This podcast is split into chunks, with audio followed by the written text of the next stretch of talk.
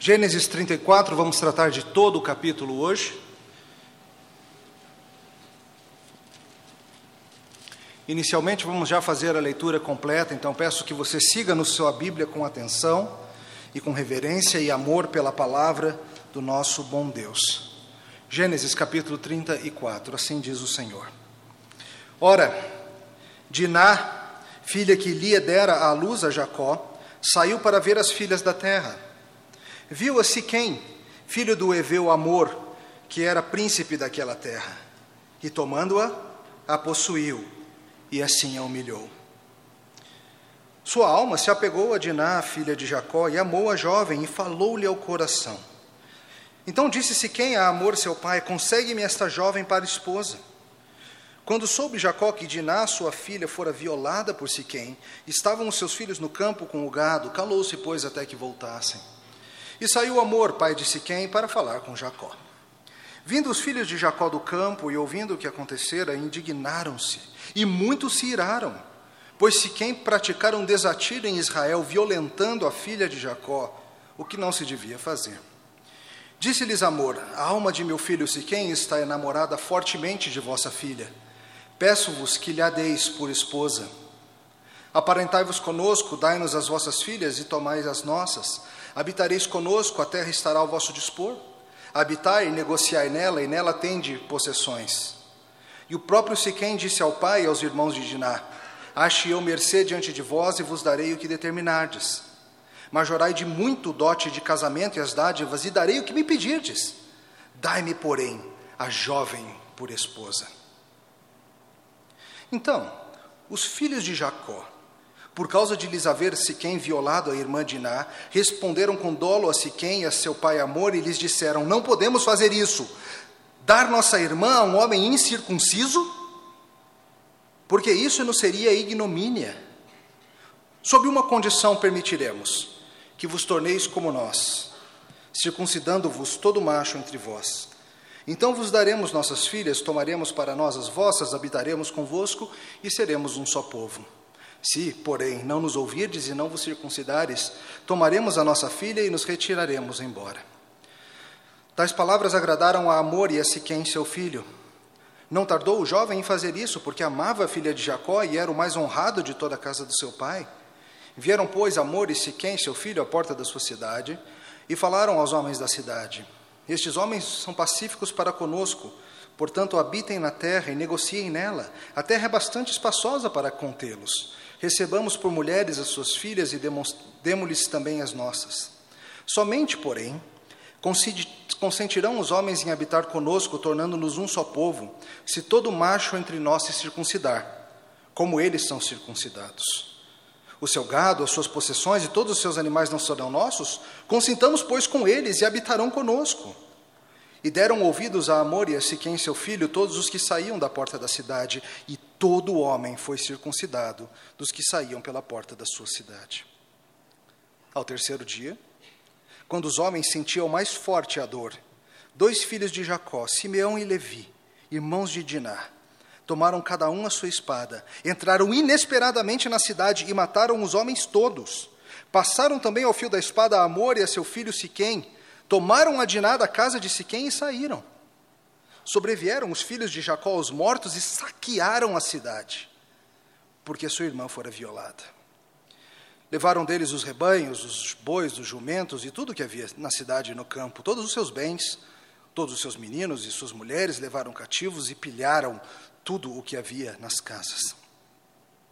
Então disse Jacó a Simeão e a Levi: Vós me afligistes e me fizeste odioso entre os moradores dessa terra, entre os cananeus e os ferezeus, sendo nós pouca gente, reunir-se-ão contra mim, e serei destruído eu e minha casa. Responderam: Abusaria ele de nossa irmã como se fosse uma prostituta? Até aqui a palavra do Senhor. Vamos orar. Deus eterno, nós pedimos que abençoe-nos ao tratarmos de tão, tão escabrosos incidentes. Que o Senhor nos ajude a entender a tua palavra e compreender o que isso significa para nós hoje. Em nome de Jesus. Amém. Em 1992, um navio saiu da China em direção à América do Norte. E um dos contêineres que ele estava levando caiu no mar. Esse container levava um carregamento de patinhos de borracha. Não apenas patinhos de borracha, mas outros bichinhos de borracha também, sapinhos, tartaruguinhas e outras coisas assim. 29 mil bichinhos, na sua maioria patinhos de borracha. O que aconteceu a partir disso, então, foi um tanto inesperado e segue gerando notícia até hoje. Tem sites dedicados ao que aconteceu, tem cientistas investigando o que aconteceu.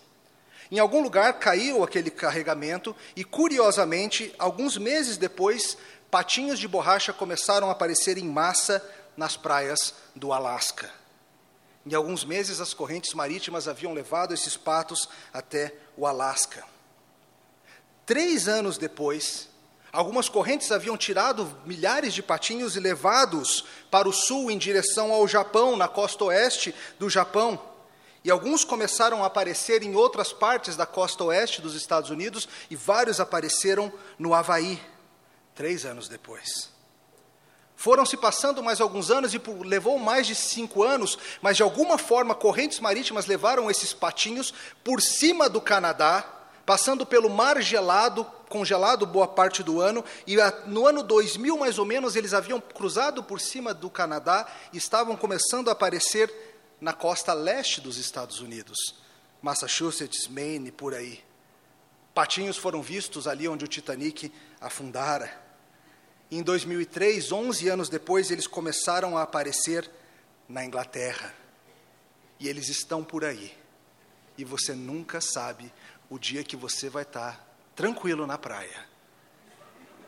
E um dia você vai ver um patinho desses chegando. E os cientistas têm usado esse fenômeno para investigar correntes marítimas, para entender como esses fenômenos funcionam, como é que lixo jogado no mar vai se acumular em certos lugares. Mas é curioso ver que algo que acontece em 92, mais de 20 anos atrás, está ainda hoje aparecendo aqui e ali onde a gente menos espera. Queridos, o pecado é como um grande carregamento de patinhos de borracha caindo no mar. A gente acha que vai ficar contido ali onde caiu, mas ele vai começar a espalhar por aí, vai começar a aparecer onde você não imagina. E anos depois, quando você acha que isso já está esquecido, você ainda vai encontrar resultado daquilo pipocando aqui e ali. E você já passou por isso, você sabe que é verdade. Quando, por exemplo, um amigo um dia faz referência a algo que aconteceu anos antes e que você nunca imaginara que ainda estava doendo. Ou então, quando um familiar lembra a você de um episódio da infância que na sua cabeça era inofensivo, mas que ainda aparece. Ou pior, quando a gente começa a ver nos nossos filhos os patinhos aparecendo, em imitação ao que nós fizemos e ensinamos aos que eles viram em nosso comportamento. Queridos, hoje nós vamos tratar de uma história tenebrosa, uma das mais tenebrosas do Antigo Testamento, e a gente vai ver que esse carregamento de patinho que Jacó virou anos antes está aparecendo para todo lado e está trazendo morte para todo lado. Em resumo, queridos, hoje nós vamos ver a partir de Gênesis que nosso pecado tem amargas consequências de morte e sofrimento. Esse é o resumo. Nosso pecado tem amargas consequências de morte e sofrimento. A gente vai ver isso em duas partes. Primeira coisa para a gente investigar hoje de manhã é que quando nós somos levianos com nossas vidas, quando nós não investimos em piedade, nós afetamos o mundo ao nosso redor, inclusive os nossos amados. Vamos lá. Talvez você tenha lido isso aqui, e não sei se você leu antes de vir ao culto, sabia o que te esperava hoje de manhã, mas já notou que a Bíblia não é um livro seguro, né? Ainda mais você que está fazendo a leitura bíblica anual, você já deve ter percebido que a Bíblia não é um livro seguro. Às vezes a gente pega a Bíblia assim, a gente abre ao acaso procurando uma história de inspiração. Ou a gente quer ter apenas uma palavra de conforto, quem sabe eu acho aqui uma bela promessa para a minha vida. E aí a gente abre, às vezes, em capítulos como esse, que começam com um estupro e piora depois. Certo escritor que compilou um, um livro de sugestões homiléticas da Bíblia inteira, sugestões de como pregar cada passagem da Bíblia, quando chega em Gênesis 34, ele fala assim: Fico imaginando se algum homem jamais teve o discernimento apropriado para retirar uma mensagem desse texto. talvez pudesse ser utilizada numa classe bíblica para homens maduros, mas não posso fazer sugestões homiléticas a esse texto. Mas nós cremos o que Paulo falou em 2 Timóteo 3, não cremos? Que toda palavra, toda a escritura é inspirada e útil para nossa correção, para nosso ensino, para nossa repreensão, para nossa educação na justiça. Mas qual, a pergunta é: como que uma história como essa pode nos ajudar? Queridos, ela pode nos ajudar nos mostrando, para começar, como o nosso pecado vai longe, como ele afeta nossos queridos como ele traz destruição. É a típica coisa que não incluiríamos nas nossas autobiografias, se pudéssemos evitar. Mas Deus, na Sua santa palavra, demonstra o homem como o homem é. E aqui a gente encontra Jacó. Vamos lembrar da situação de Jacó? Após retornar para a terra de Canaã e lutar com Deus na val de Jaboque, Jacó encontrou-se finalmente com seu irmão Esaú. E vimos isso semana passada, como a situação melhorou tremendamente com Esaú houve restauração, houve melhoria. Jacó agora era um homem transformado por Deus em Israel, um homem mais humilde, mais sábio, mais quebrado e logo mais reconstruído. E ele volta finalmente para a terra prometida e tudo indica que teremos um final feliz. Jacó e sua família estão na terra prometida. Só nos resta agora crescer, multiplicar, encher a terra e morrermos crendo na promessa como seria bom se tivéssemos um final Disney para a nossa história. Mas você sabe que a vida não é assim. Você sabe que a vida leva para rumos sombrios muitas vezes. E nós vimos que no final do capítulo anterior, Jacó resolveu se estabelecer numa cidade, perto de uma cidade chamada Siquém, comprando do líder da cidade um pedaço de terra e estabelecendo um altar ali. Espera aí um pouquinho. 20 anos antes, quando Jacó foi embora, quando ele teve aquele sonho e deu nome ao lugar de Betel, ele fez um voto para o Senhor, de que ele retornaria à terra dos seus parentes. Não é ali onde ele está se estabelecendo. E depois, quando Deus o chamou de volta, Deus falou: Volta para onde, de onde você saiu. Jacó não foi morar com seu irmão em Seir, mas tampouco foi para onde ele deveria ir. Ele foi se estabelecer pertinho de uma cidade pagã. Lembra como Ló fez algo parecido décadas antes? Quando Abraão dividiu a terra com Ló e Ló resolveu que iria com sua família morar pertinho da cidade pagã de Sodoma. Aqui Jacó toma uma atitude tola semelhante. Talvez Jacó tenha sido motivado por finalmente descansar, chega dessa vida de peregrinação, vamos para um lugar onde as coisas já estão organizadas, é hora de colher os frutos, é hora de morar em segurança. Talvez ele tenha levado em consideração as boas possibilidades comerciais do lugar, mas ele resolve se assentar pertinho de Siquém. Ele não devia ter feito isso.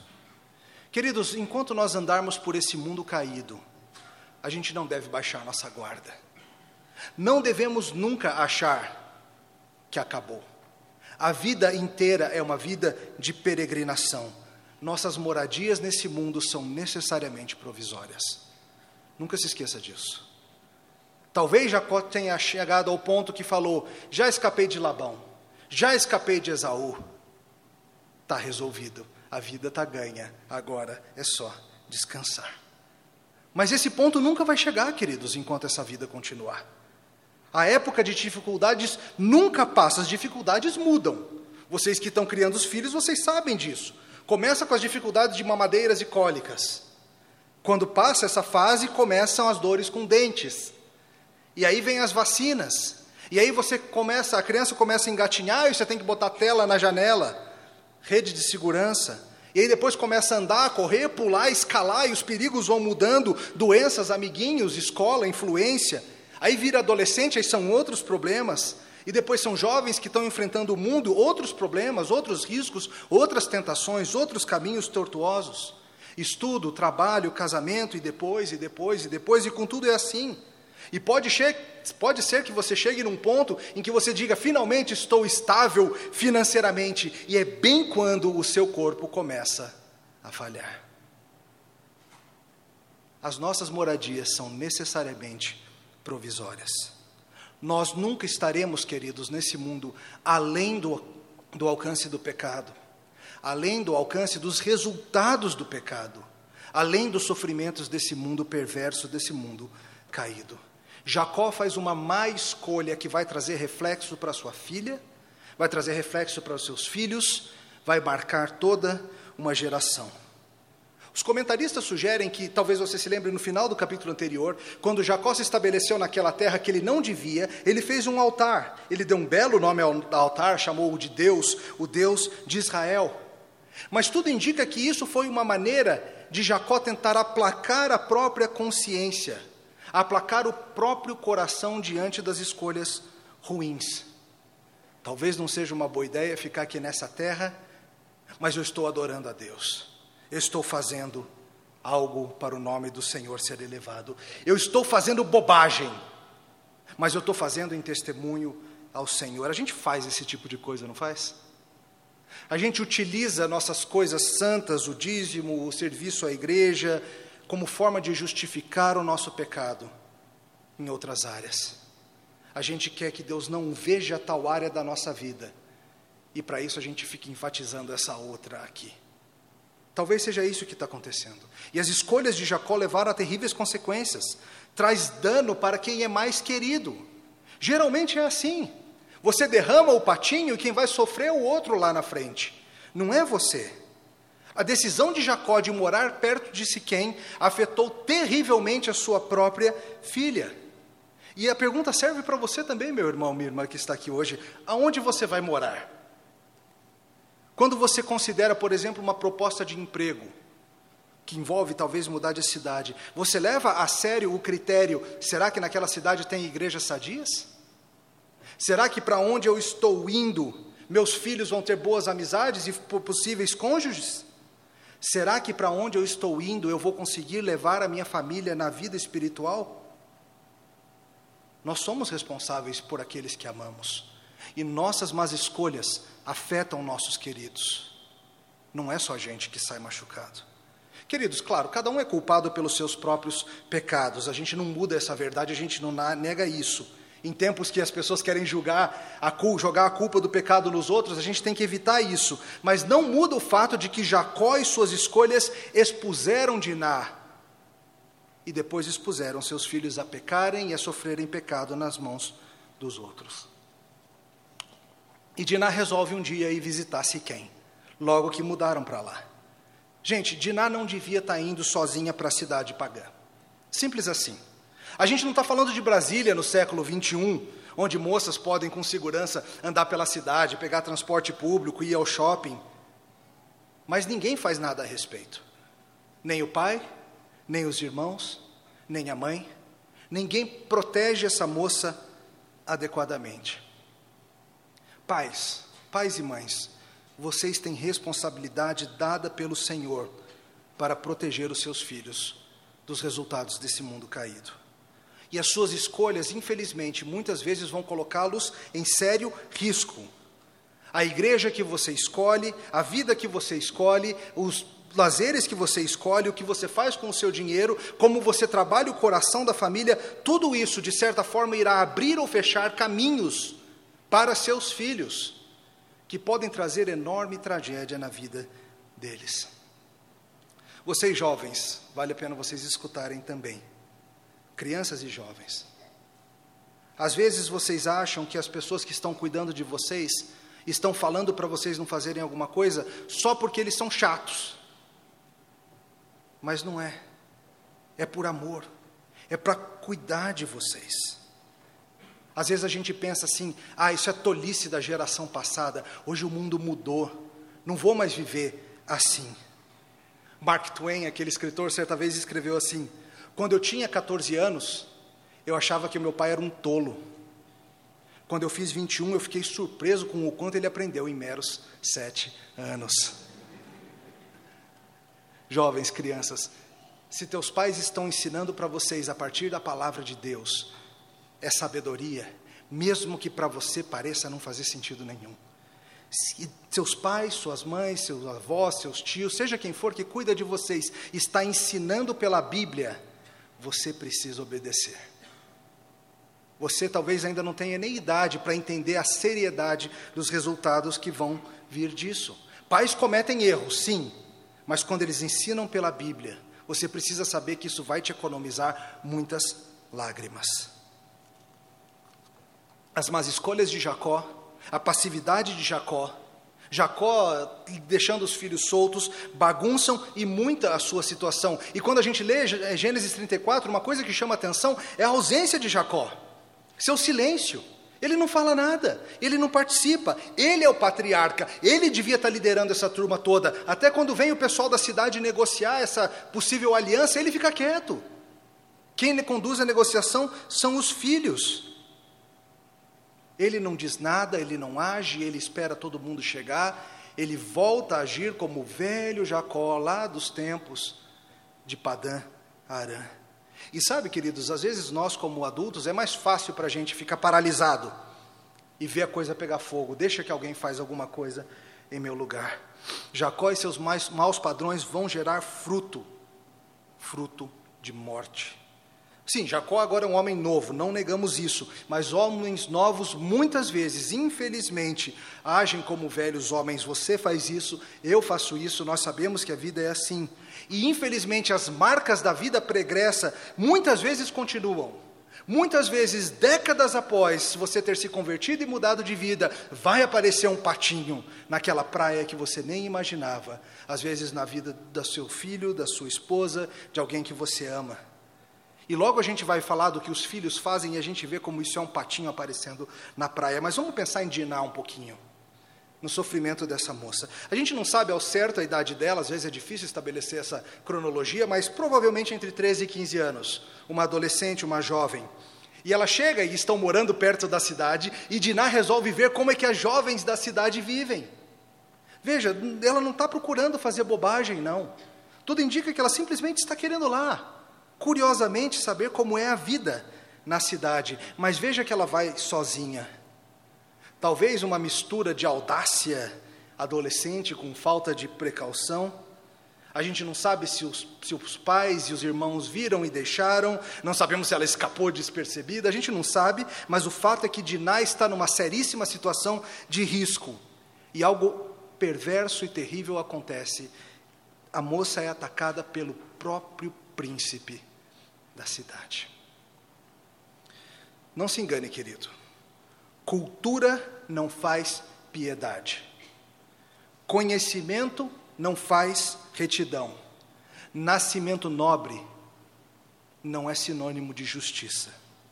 Talvez Diná achasse que, estando perto da casa real, perto da realeza, ela se sentisse segura e ela fosse estar protegida, afinal, são os líderes. Mas lembra o que Romanos 1 falou para a gente? Nós lemos mais cedo no culto. O problema básico do ser humano não é falta de educação, não é falta de cultura. O problema básico do ser humano é a rebelião do pecado, da gente se recusar a se dobrar perante o Senhor. Esse é o problema. E isso atinge plebeus e príncipes.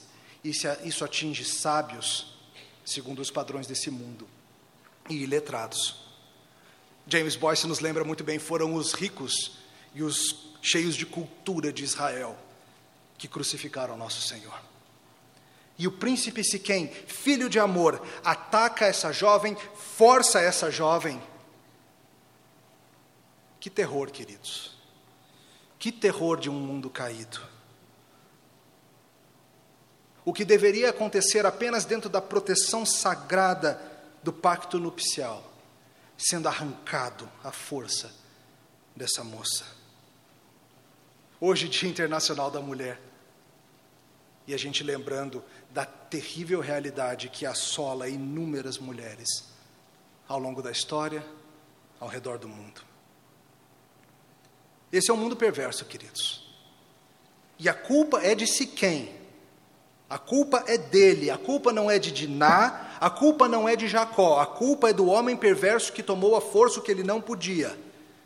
Mas a gente não pode deixar de pensar: será que essa situação não poderia ter sido evitada por escolhas melhores? Será que não tinha um jeito desses patos não chegarem nessa praia? Se certas medidas não tivessem sido tomadas antes? Diná, de certa forma, está colhendo algo que foi plantado lá atrás por Jacó. O mal acontece nesse mundo e a gente tem que lidar com isso. Mas como? Como que a gente age quando o indizível acontece ao nós nossos? Aqueles que são queridos, como que nós seres humanos vamos reagir quando o mal como esse mal acontece? O que, que cabe a nós fazer? E a gente vai assim para o nosso segundo ponto. Quando reagimos impiamente ao mal ao nosso redor, nós criamos mais morte, mais destruição. Volta para a Bíblia, olha o verso 6. Olha o que acontece depois. E saiu Amor, pai de Siquém, para falar com Jacó. Vindo os filhos de Jacó do campo e ouvindo o que acontecera, indignaram-se e muitos se iraram. Pois Siquém praticaram desatino em Israel, violentando a filha de Jacó o que não se dizia, o que se não devia fazer.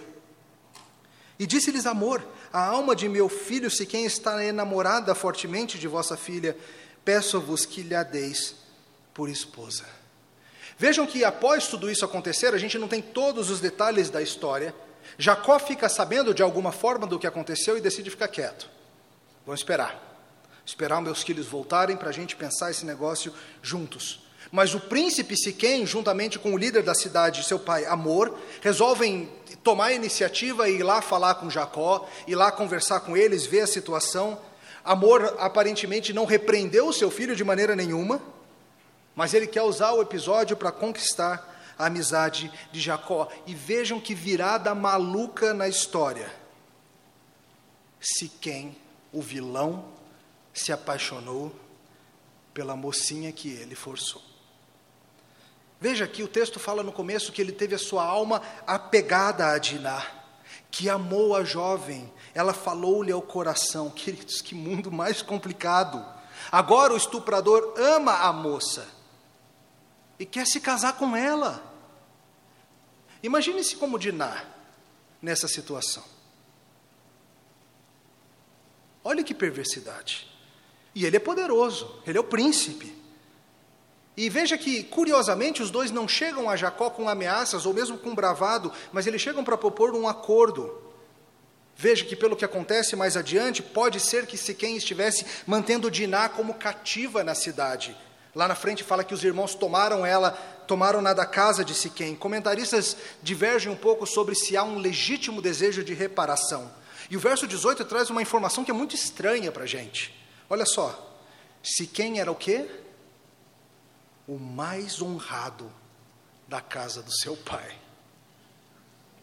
Como é que é? Esse é o cara mais honrado da família.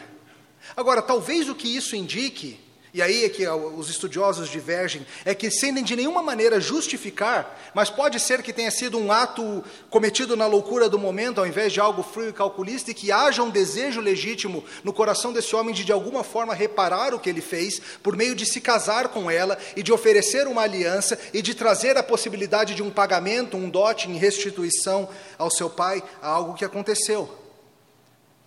De certa forma, o que se quem está propondo para Jacó é o que Jacó propôs para Esaú. Pequei contra ti, mas eu quero reconciliação. E agora? Como é que você age quando pedem perdão para você, você que já alcançou o perdão do Pai? Veja a situação embrulhada que a gente se mete por causa do pecado. No capítulo anterior, Jacó conseguiu que Esaú o perdoasse. Se quem vem agora e pede mercê, versos 11 e 12, e se dispõe a dar para eles o que eles pedirem, como dote. Veja, eu não creio que se quem, esse pagão, seja puramente motivado por arrependimento. Há motivos mistos, nós somos sempre assim. Quantas vezes as pessoas vêm te pedir perdão, vêm te pedir reparação, e a gente não sabe bem se é isso mesmo, talvez de uma maneira completamente maluca e malucamente complicada, na forma desses homens verem, essa é a melhor saída para a pobre Diná. Calma, na forma pagã de pensar. Mas lembre-se da história de Amnon e Tamar, lá mais adiante na Bíblia. Após ele se deitar com ela, o que ela pede é justamente isso, que case com ela. Pois, na forma de pensar da cultura dessa época e dadas as limitações do que uma mulher podia fazer, seria melhor, talvez, para ela se casar nessas circunstâncias, do que provavelmente ser uma moça com quem ninguém mais casaria. Num contexto rural, numa época em que trabalho e possibilidades eram extremamente fechadas para as mulheres, talvez se quem seja o único que tope se casar com Dinah. Dói a cabeça, não dói? Pensar nessas coisas. Que mundinho complicado. E Jacó fica quieto. Ele não devia aceitar tal coisa. Ele não precisa pensar como o mundo pensa. Essa é a lógica desse século. O melhor caminho para Diná é se casar com Siquém. Mas Jacó não deve se prender à lógica deste século, ele tem a palavra do Senhor.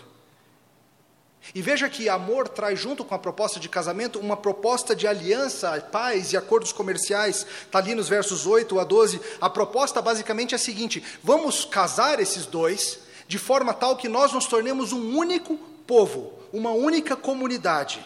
Assim nós negociaremos entre nós, nós casaremos nossos filhos e filhas e nós prosperaremos juntos. Mas não era esse o chamado para Jacó, como não fora esse o chamado para Isaac, como tampouco fora esse o chamado de Abraão. Eles foram chamados para deixar a vida do paganismo, para serem um povo separado, para habitarem entre eles e crescerem entre eles e serem sal e luz deste mundo.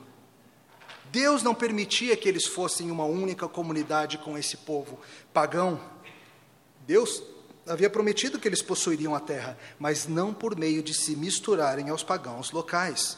E veja que Jacó fica ali, não sei o que fazer, mas os irmãos não. Os irmãos se indignam e muito, e ficam muito irados, como diz o texto. Essa é a resposta apropriada contra o mal, queridos. Essa é a resposta.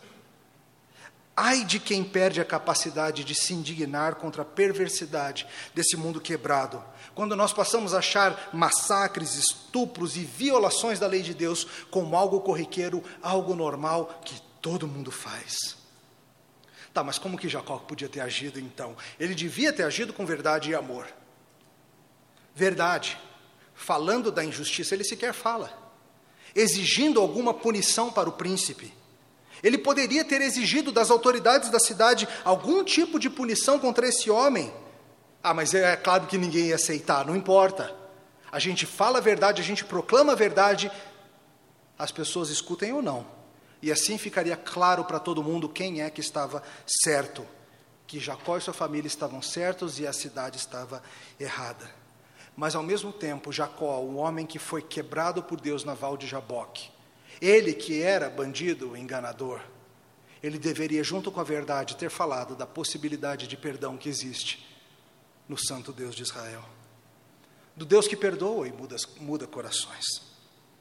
Um comentarista explica assim: embora o povo de Deus não pudesse casar com pagãos, a porta sempre esteve aberta para pagãos deixarem suas velhas alianças e se tornarem parte do povo de Deus como os exemplos de Raab e Ruth mostram depois.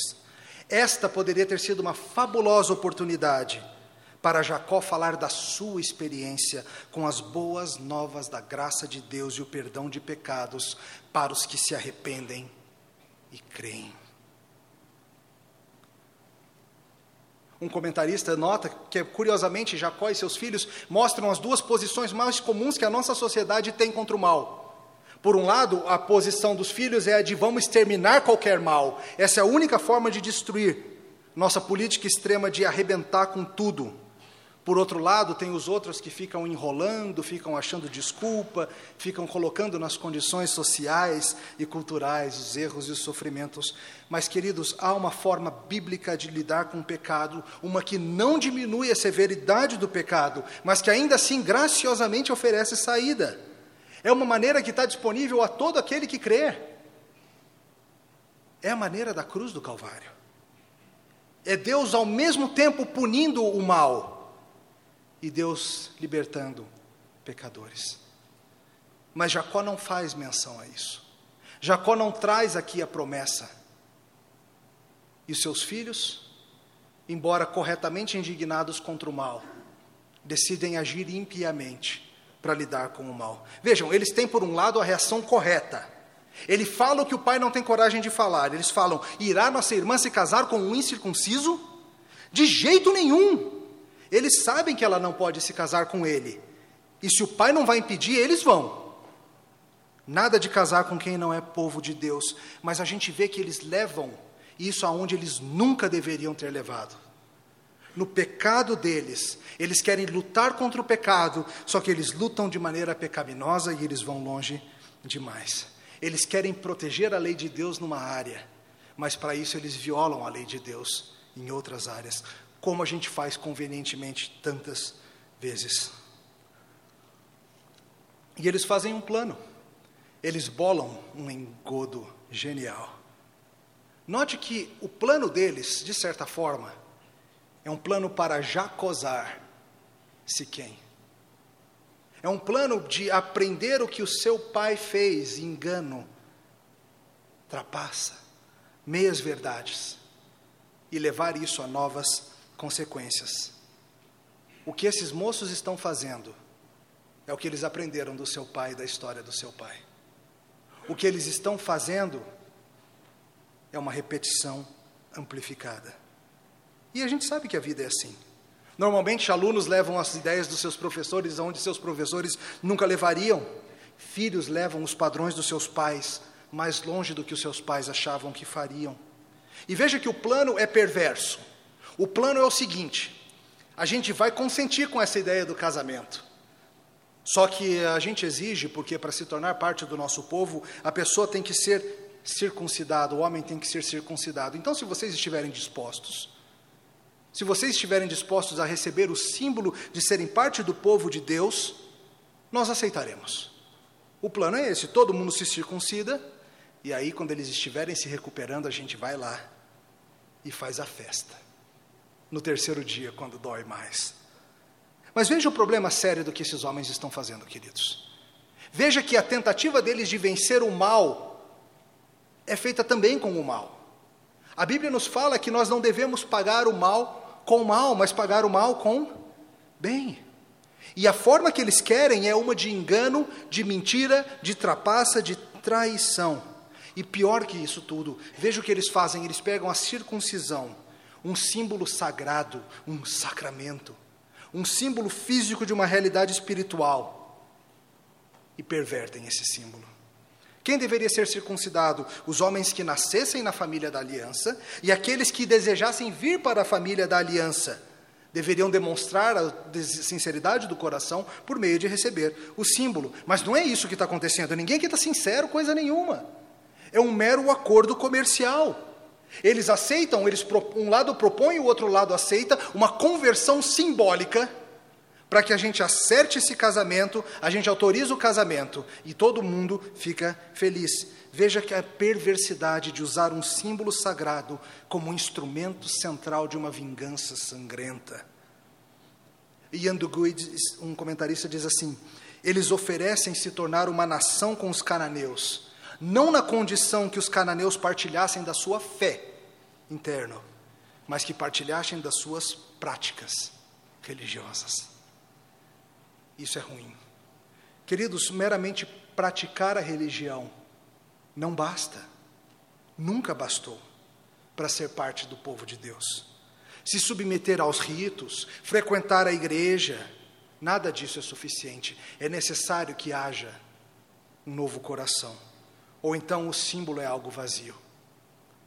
E James Boyce mostra a perversidade geral. Ele fala: eles reclamam que trataram a irmã deles como prostituta, mas eles estão prostituindo o símbolo do pacto no seu esqueminha. Queridos, que terrível uso do que é santo. Mas quantas vezes nós também utilizamos o que é santo para nossos propósitos escusos? Nós queremos a bênção de Deus, mas não queremos obedecer a Deus. E como fala Donald Barnhouse, o sinal do pacto foi apropriado por Siquém para gratificar sua paixão, apropriado por amor para aumentar o seu gado, e apropriado pelos filhos de Jacó como cobertura para o assassinato. E infelizmente, tantas vezes nós não levamos a sério os nossos símbolos como igreja.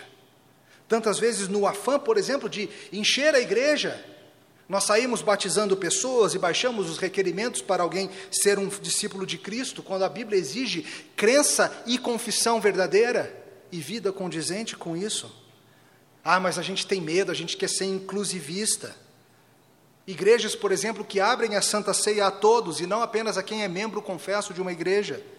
Igrejas que aceitam batizar filhos de descrentes para serem inclusivistas. Estão fazendo a mesma coisa que eles fazem aqui, pegando algo que é sagrado e santo de Deus e usando para fins meramente humanos. E se quem é amor, se achando espertos, topam a ideia e convencem a cidade toda Devem ter pintado uma boa figura, foram lá no portão da cidade, onde o pessoal se reúne sempre, conversaram, convenceram explicaram, falaram: olha só, os israelitas, eles têm esse negócio, essa fixação aí de cortar um pouquinho de pele, vamos fazer o seguinte: a gente topa, a gente entra na onda deles, isso vai trazer um monte de lucro para a gente. A gente vai negociar, a gente vai ter mais gados, um pouquinho de pele, alguns diazinhos e fica tudo bem. Como disse um outro homem, Cuidado quando um político disser para você que te tem uma boa proposta. E a turma da cidade, ah, tá bom, né? Vamos lá. E tolamente todos eles são circuncidados. E então, no terceiro dia, quando a coisa está feia, quando a dor está pior, eles estão se recuperando, dois dos irmãos, Simeão e Levi, botam o plano em prática. A gente não sabe se os outros sabiam desse plano todo, Simeão e Levi partilhavam com Diná não somente o pai Jacó, mas também a Lia. Talvez isso explique por que eles tomaram isso mais pessoalmente, mas havia outros irmãos do mesmo casal que não foram. E chega o terceiro dia, Simeão e Levi pegam suas espadas e banham de sangue a cidade, matando inclusive Amor e Siquém. E depois que eles fazem isso, a Bíblia nos diz que os filhos de Jacó, parecendo indicar que toda a turma, mesmo os que não participaram da, da matança, se juntam a eles e vão lá e fazem a festa. E roubam as posses e pegam as pessoas, participam dos espólios. Às vezes a gente não está disposto a fazer o mal, mas a gente fica feliz que alguém esteja. E a gente participa, partilhando dos espólios. E eles voltam e Jacó, Jacó que deveria ter sido o líder, Jacó que deveria ter sido o patriarca, Jacó que tinha que ter instruído essa turma toda, termina a história atordoado. Você nunca sabe quão longe seus patinhos vão parar. Isso aqui, queridos, é fruto indireto, é claro, e sem tirar a culpa de quem fez, isso aqui é fruto do que ele plantou lá atrás, décadas antes e está aparecendo para todo lado. E veja Jacó, ele continua mais preocupado com ele mesmo. Aí o pessoal da terra vai ficar bravo. Eles vão se juntar e vão vir matar a gente. Eles vão acabar conosco. Queridos, Jacó ainda está dentro de Israel. Infelizmente nós somos assim. E os irmãos falam, os filhos dele falam: Ah, ali, como assim? Vai tratar como prostituta? A gente vai deixar quieto? E ele não tem muito o que dizer, ele não termina assim. E a gente acaba dessa forma essa terrível história. Uma moça atacada de forma irreversível, uma cidade inteirinha exterminada ao invés de ter ouvido as boas novas do Deus de Israel, pais e filhos estranhados, sangue para todo lado. Um autor diz: para cima e para baixo, sucesso e fracasso, o que, que a gente faz com Jacó? Numa hora ele é Israel lutando com Deus e com os homens e prevalecendo. No minuto seguinte, ele está fazendo concessões e apenas assiste atrocidades acontecerem. O que dizer de Jacó? Senão que ele se parece muito conosco. Tudo bem, talvez nossos pontos baixos não sejam tão baixos como os dele. Talvez não tenhamos presidido sobre massacres. Mas nossos pontos altos tampouco são altos como os dele. Nós somos santos mais medíocres e pecadores mais medíocres também. Por que, que tem essa história na Bíblia? Porque histórias como essa retiram de nós qualquer ilusão de que nós encontraremos salvação em nós mesmos. Retiram de nós qualquer ilusão de que a cultura desse mundo produzirá novidade de vida acabam com qualquer esperança que nós tenhamos de, em nossa busca por justiça própria, encontrarmos a saída. Deus brutalmente retira nossas ilusões por meio dessa história. Queridos, a humanidade é uma tragédia. Mesmo os bons, tantas vezes agem de maneira relapsa, de maneira torta, nós precisamos de ajuda. E aqui a gente tem a boa notícia que as Escrituras trazem, a boa notícia para a casa de Israel de que Deus é longo em sua misericórdia. Depois disso aqui, semana que vem a gente vai ver, finalmente Jacó vai para Betel para morar. E Deus usa o pecado e a perversidade para levá-lo onde deseja. A nossa segurança, queridos, tem que ser totalmente em Cristo. Saiba, meu irmão, minha irmã, que o teu pecado derramado no mar desse mundo vai ferir, como já vem ferindo, e fere ainda hoje. E sinto dizer, mas você não sabe aonde o seu pecado vai parar. Mas ao mesmo tempo, você pode descansar que se você está em Cristo, você sabe exatamente onde os seus patinhos foram parar. Eles se reuniram de maneira maciça, completa, plena, na cruz do Calvário, no lugar da caveira, numa rude cruz lambuzada de sangue. Oremos. Nós te louvamos, Senhor, por Jesus Cristo, que resolveu a nossa bagunça. Nós confessamos, Senhor, que nós agimos tantas vezes ainda como Jacó, ao invés de como Israel e que nossa falta de atitude, nossa, nossa insistência no pecado gera morte, nossa reação pecaminosa ao pecado gera mais morte, e nós andamos atordoados por esse mundo, vendo o mal causado e causando. Nós te louvamos, Senhor, pela cruz do Calvário, onde vimos nosso pecado castigado em Jesus. E nós pedimos, Senhor, dá-nos cada vez mais dele. Em nome de Jesus.